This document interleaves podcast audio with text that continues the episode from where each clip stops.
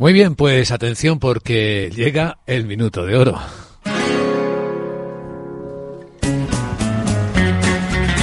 Vamos allá, querido Pablo. Tecnológicas.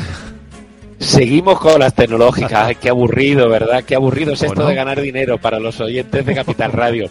Seguimos porque eh, siguen siendo las compañías que más visibilidad dan que han dado muy buenos resultados y que de momento está funcionando.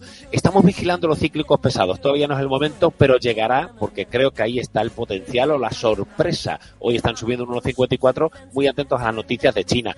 Y ojo con los bonos, no me gusta que los bonos estén tan descorrelacionados de la renta variable y estamos viendo que los tipos eh, van a estar más altos por más tiempo, como ya nos apuntaban los bancos centrales. Sean prudentes y vamos a tener algún susto, pero esos sustos podemos aprovecharlos para tomar en las compañías que han dado buenos resultados y tengan visibilidad. Y esas son las tecnológicas norteamericanas y nuestro ETF de India, que ya sabéis que seguimos también muy largos en esas posiciones. Me da miedo Japón y me da miedo este 8% del Eurostock 50. Así que si viene susto, aprovechar para comprar más tecnológicas. ¿He entendido bien? Pues Posiblemente sí, hay que dejar que, digamos, el, mercado se repose. Esa oportunidad la tuvimos a mitad de, octubre, no lo olvidemos, ¿no? Cuando el mercado cayó casi tres meses y recuperó esa tendencia positiva. Yo creo que de momento no va a haber grandes cambios y, la tendencia va a estar en el sector tecnológico, aunque tendremos algún susto.